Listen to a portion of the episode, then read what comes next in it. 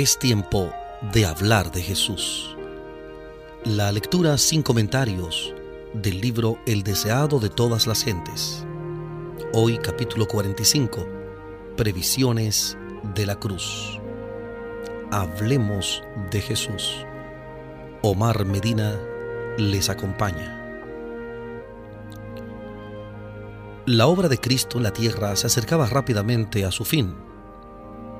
Delante de él, en vívido relieve, se hallaban las escenas hacia las cuales sus pies le llevaban.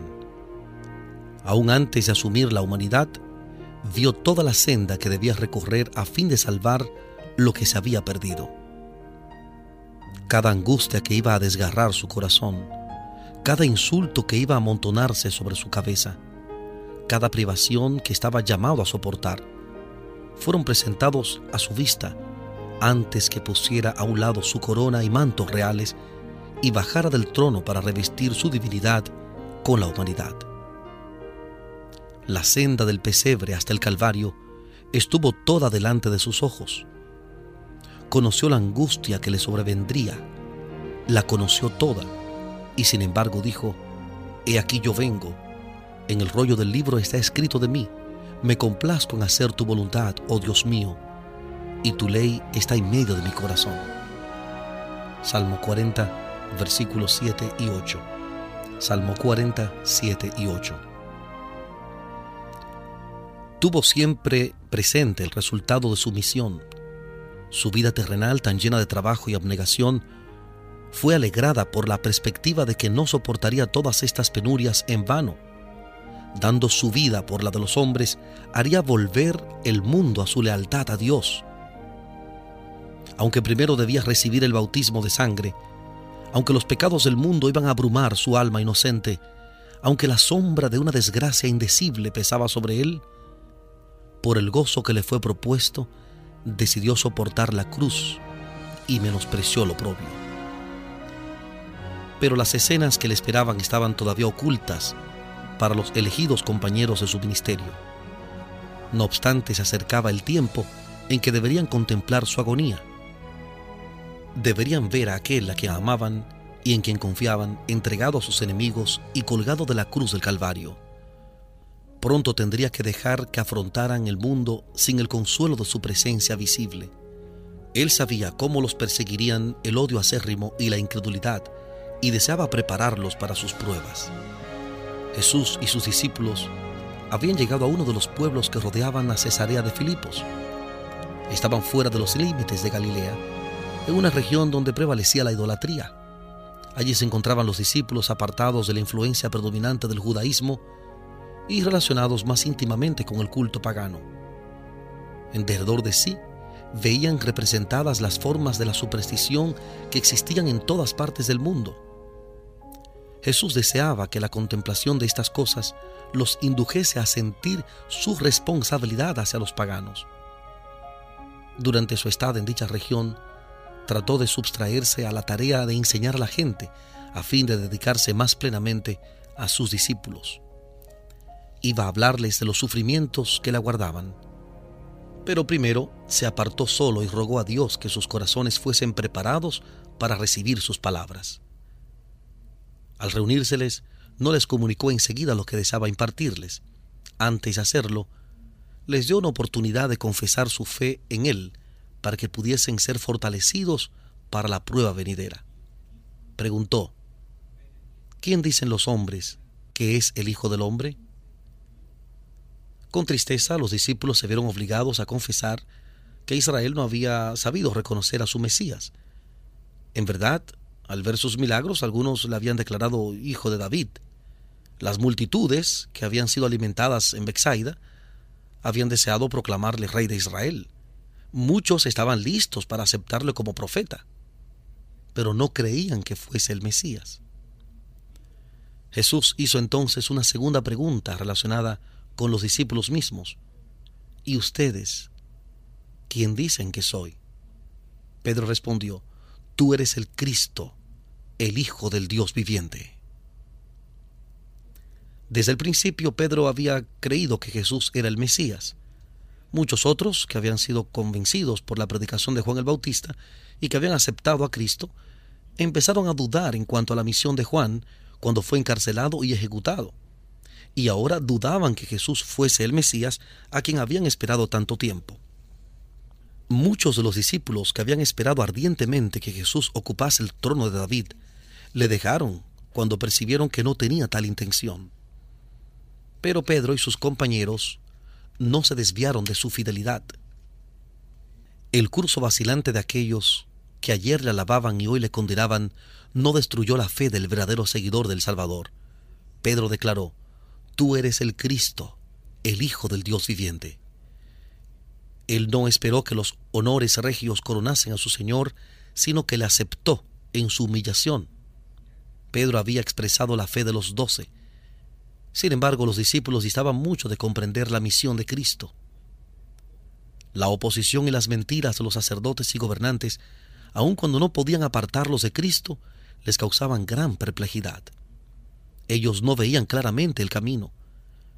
La influencia de su primera educación, la enseñanza de los rabinos, el poder de la tradición, seguían interceptando su visión de la verdad. De vez en cuando resplandecían sobre ellos los preciosos rayos de luz de Jesús, mas con frecuencia eran como hombres que andaban a tientas en medio de las sombras. Pero en ese día antes que fuesen puestos frente a frente con la gran prueba de su fe, el Espíritu Santo descansó sobre ellos con poder. Por un corto tiempo, sus ojos fueron apartados de las cosas que se ven para contemplar las que no se ven. Bajo el disfraz de la humanidad, discernieron la gloria del Hijo de Dios. Jesús contestó a Pedro, Bienaventurado eres, Simón, hijo de Jonás, porque no te lo reveló carne ni sangre, mas mi Padre que está en los cielos.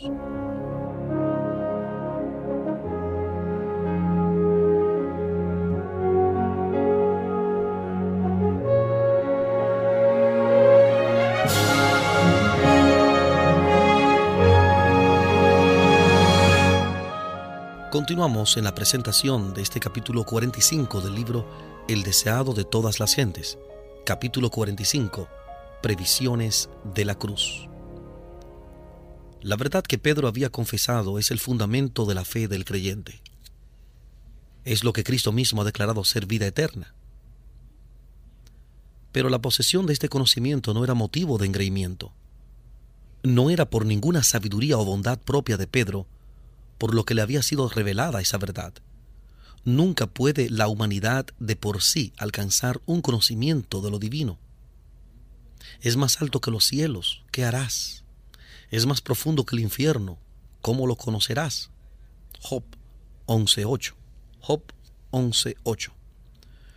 Únicamente el espíritu de adopción puede revelarnos las cosas profundas de Dios, que ojo no vio ni oído oyó y que jamás entraron en pensamiento humano.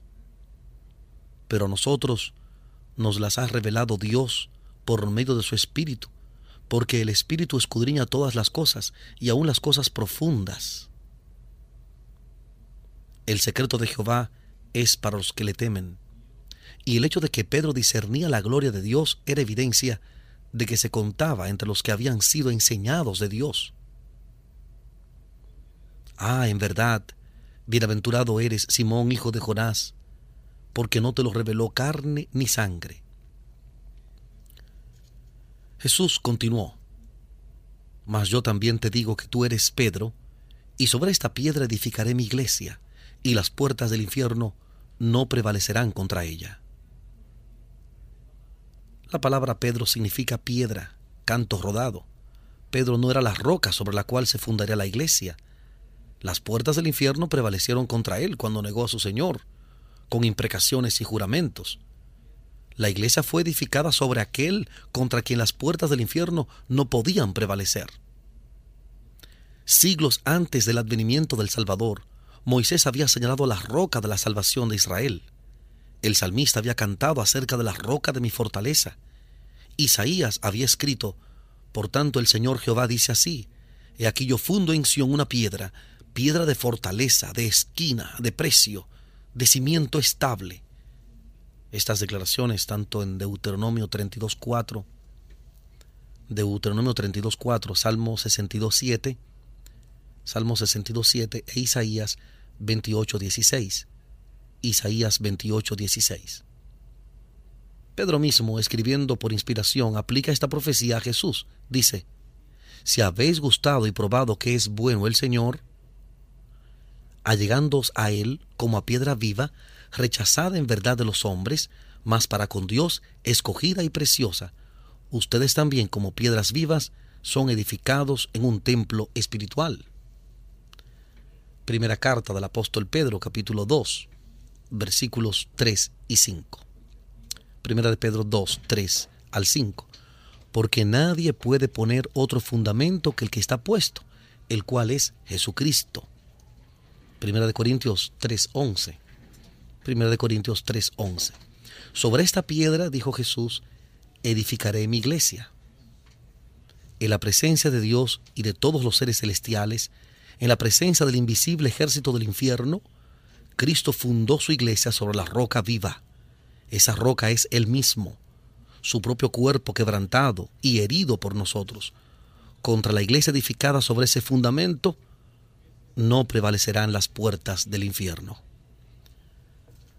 Cuán débil parecía la iglesia cuando Cristo pronunció estas palabras se componía apenas de un puñado de creyentes contra quienes se dirigía todo el poder de los demonios y de los hombres malos. Sin embargo, los discípulos de Cristo no debían temer. Edificados sobre la roca de su fortaleza, no podían ser derribados. Durante seis mil años, la fe ha sido edificada sobre Cristo. Durante seis mil años, las tempestades y los embates de la ira satánica han azotado la roca de nuestra salvación, pero ella sigue inconmovible. Pedro había expresado la verdad que es el fundamento de la fe de la iglesia, y Jesús le honró como representante de todo el cuerpo de los creyentes. Dijo, a ti daré las llaves del reino de los cielos, y todo lo que ligares en la tierra será ligado en los cielos, y todo lo que desatares en la tierra será desatado en los cielos. Las llaves del reino de los cielos son las palabras de Cristo. Todas las palabras de la Santa Escritura son suyas y están incluidas en esta frase. Estas palabras tienen poder para abrir y cerrar el cielo. Declaran las condiciones bajo las cuales los hombres son recibidos o rechazados. Así la obra de aquellos que predican la palabra de Dios tiene sabor de vida para vida o de muerte para muerte. La suya es una misión cargada de resultados eternos. El Salvador no confió la obra del Evangelio a Pedro individualmente. En una ocasión ulterior, repitiendo las palabras que fueron dichas a Pedro, las aplicó directamente a la iglesia. Y lo mismo fue dicho en substancia también a los doce como representantes del cuerpo de creyentes. Si Jesús hubiese delegado a uno de los discípulos alguna autoridad especial sobre los demás, no lo encontraríamos contendiendo con tanta frecuencia acerca de quién sería el mayor. Se habrían sometido al deseo de su maestro y habrían honrado a aquel a quien él hubiese elegido. En vez de nombrar uno como su cabeza, Cristo dijo de los discípulos, no quieran ser llamados rabí, ni sean llamados maestros, porque uno es su maestro, el Cristo. Mateo 23, 8 y 10. Mateo 23, 8 y 10. Cristo es la cabeza de todo varón. Dios, quien puso todas las cosas bajo los pies del Salvador, lo dio por cabeza sobre todas las cosas a la iglesia, la cual es su cuerpo, la plenitud de aquel que llena todas las cosas en todos. Como dice 1 Corintios 17.3, 1 Corintios 17.3 y Efesios 1, 22 y 23. Efesios 1, 22 y 23. La iglesia está edificada sobre Cristo como su fundamento. Ha de obedecer a Cristo como su cabeza. No debe depender del hombre ni ser regida por el hombre. Muchos sostienen que una posición de confianza en la iglesia les da autoridad para dictar lo que otros hombres deben creer y hacer. Dios no sanciona esta pretensión. El Salvador declara, todos ustedes son hermanos, todos están expuestos a la tentación y pueden errar. No podemos depender de ningún ser finito para ser guiados. La roca de fe es la presencia viva de Cristo en la iglesia. De ella puede depender el más débil, y los que se creen los más fuertes resultarán los más débiles, a menos que hagan de Cristo su eficiencia. Maldito el varón que confía en el hombre y pone carne por su brazo. El Señor es la roca cuya obra es perfecta. Bienaventurados todos los que en Él confían. Jeremías capítulo 17 versículo 5, Jeremías 17 5, Deuteronomio 32 4, Deuteronomio 32 4 y Salmo 2 12. Salmo 2 12. Estamos presentando la lectura sin comentarios del capítulo 45 del libro El deseado de todas las gentes. Capítulo 45. Previsiones de la cruz. En Hablemos de Jesús.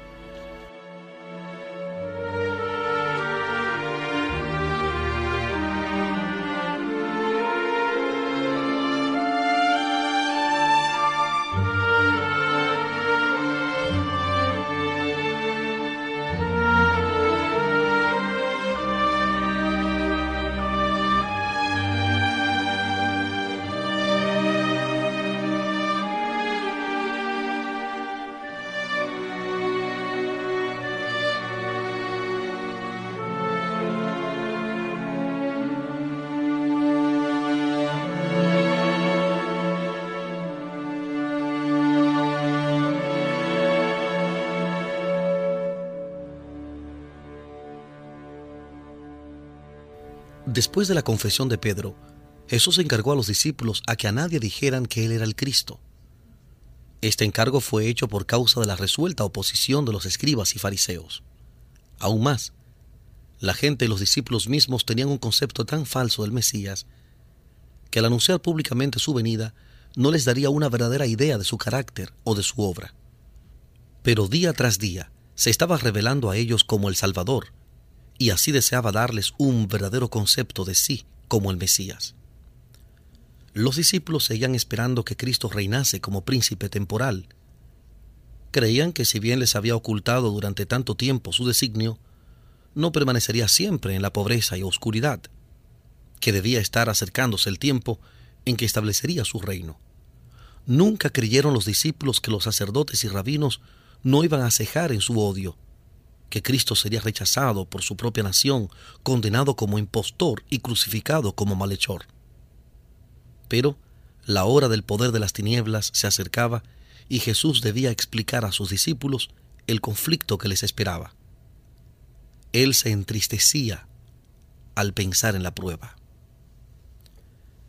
Hasta entonces había evitado darles a conocer cualquier cosa que se relacionase con sus sufrimientos y su muerte en su conversación con Nicodemo había dicho, como Moisés levantó la serpiente en el desierto, así es necesario que el Hijo del Hombre sea levantado, para que todo aquel que en él creyere no se pierda, sino que tenga vida eterna. Juan capítulo 3, versículos 14 y 15. Juan 3, 14 y 15. Pero los discípulos no lo habían oído, y si lo hubiesen oído, no lo habrían comprendido. Pero ahora habían estado con Jesús, escuchando sus palabras y contemplando sus obras, hasta que no obstante la humildad de su ambiente y la oposición de los sacerdotes y del pueblo, podían unirse al testimonio de Pedro, tú eres el Cristo, el Hijo del Dios viviente. Ahora había llegado el momento de apartar el velo que ocultaba el futuro. Desde aquel tiempo comenzó Jesús a declarar a sus discípulos que le convenía ir a Jerusalén y padecer mucho de los ancianos y de los príncipes de los sacerdotes y de los escribas y ser muerto y resucitar al tercer día. Los discípulos escuchaban mudos de tristeza y asombro. Cristo había aceptado el reconocimiento de Pedro cuando le declaró Hijo de Dios, y ahora sus palabras que anunciaban sus sufrimientos y su muerte parecían incomprensibles. Pedro no pudo guardar silencio se asió de su maestro como para apartarlo de su suerte inminente, exclamando, Señor, ten compasión de ti. En ninguna manera esto te acontezca. Pedro amaba a su Señor, pero Jesús no le elogió por manifestar así el deseo de escudarle del sufrimiento. Las palabras de Pedro no eran de naturaleza que fuesen de ayuda y solaz para Jesús en la gran prueba que le esperaba. No estaba en armonía con el misericordioso propósito de Dios hacia un mundo perdido, ni con la lección de abnegación que Jesús había venido a enseñar por su propio ejemplo. Pedro no deseaba ver la cruz en la obra de Cristo.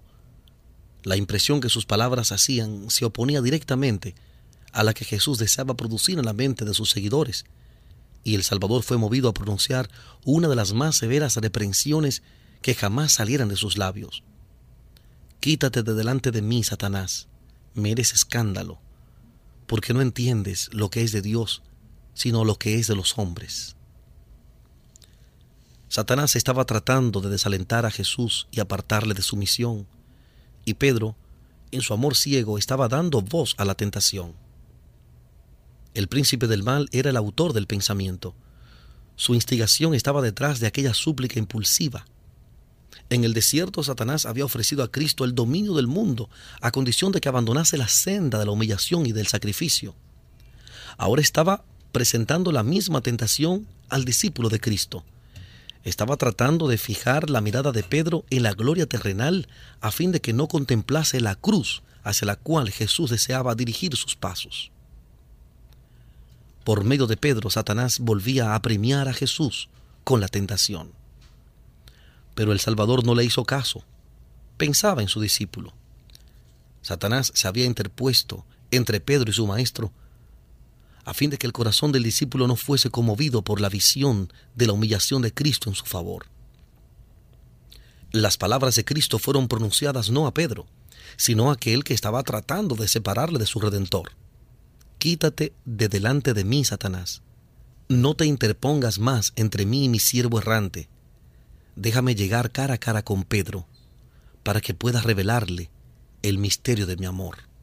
Fue una amarga lección para Pedro, una lección que aprendió lentamente, la de que la senda de Cristo en la tierra pasaba por la agonía y la humillación.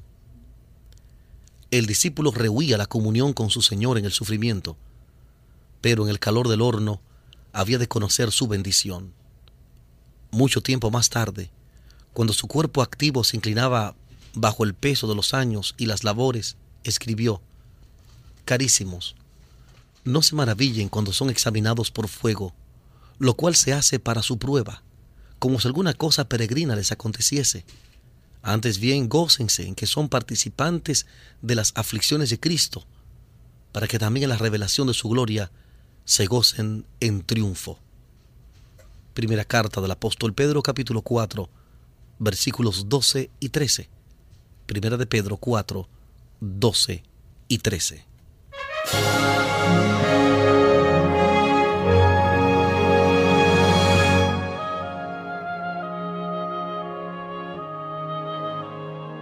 Jesús explicó entonces a sus discípulos que su propia vida de abnegación era un ejemplo de lo que debía ser la de ellos.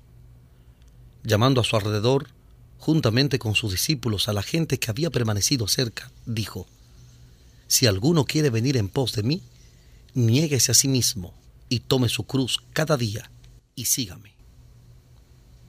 La cruz iba asociada con el poder de Roma. Era el instrumento del suplicio mortal más cruel y humillante.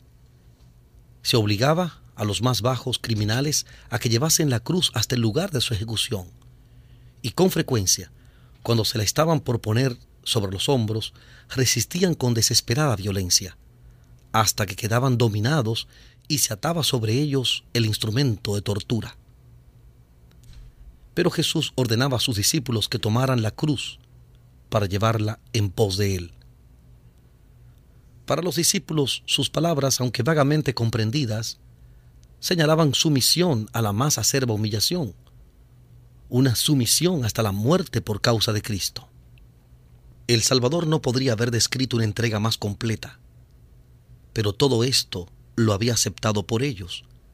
Jesús no reputó el cielo como lugar deseable mientras estábamos perdidos. Él dejó los atrios celestiales para venir a llevar una vida de oprobios e insultos y soportar una muerte ignominiosa.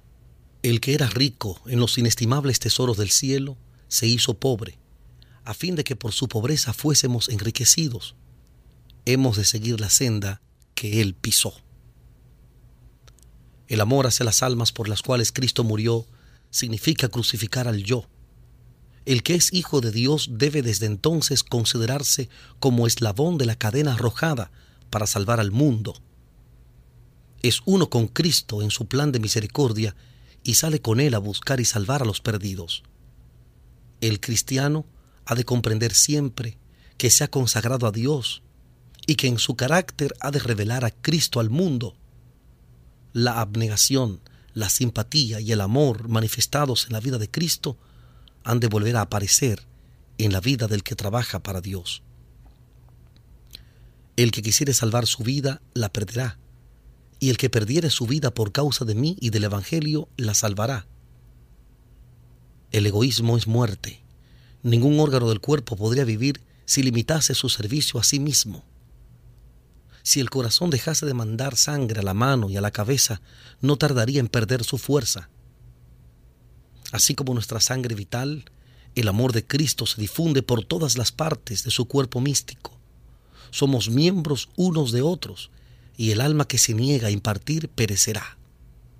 ¿Y de qué aprovecha al hombre, dijo Jesús, si granjeare todo el mundo y perdiere su alma? ¿O qué recompensa dará el hombre por su alma? Más allá de la pobreza y humillación del presente, Él señaló a sus discípulos su venida en gloria, no con el esplendor de un trono terrenal, sino con la gloria de Dios y las huestes celestiales. Y entonces dijo, pagará a cada uno conforme a sus obras. Luego, para alentarlos, les dio la promesa.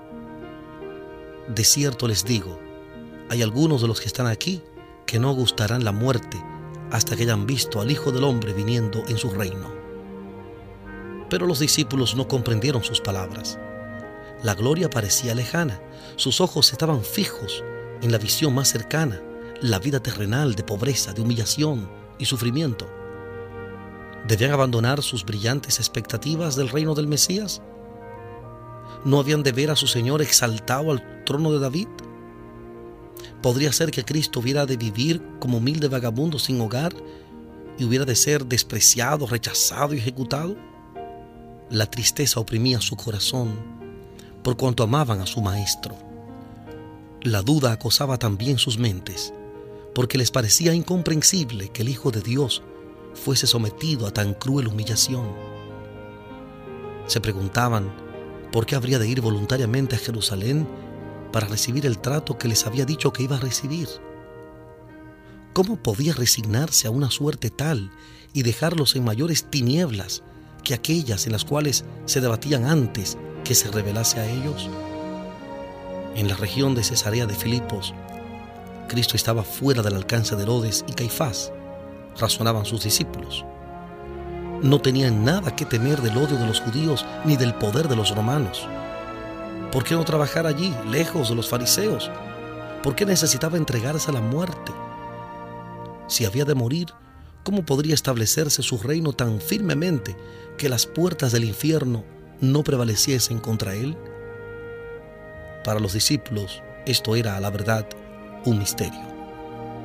Ya estaban viajando por la ribera del mar de Galilea hacia la ciudad donde todas sus esperanzas quedarían destrozadas. No se atrevían a reprender a Cristo, pero conversaban entre sí en tono bajo y pesaroso acerca de lo que sería el futuro.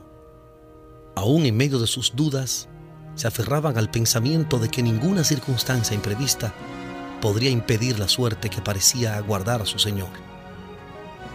Así se entristecieron y dudaron esperaron y temieron durante seis largos y lóbregos días.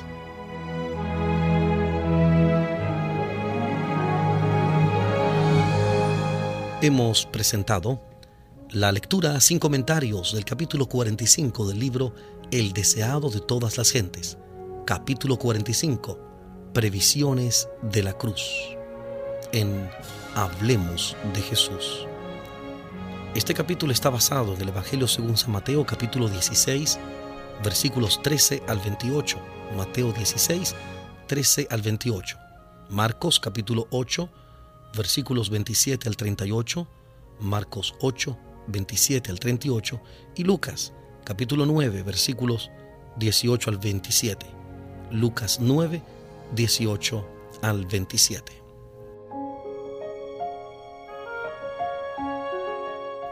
Omar Medina, que les habla, les agradece la fina gentileza de la atención dispensada en Hablemos de Jesús.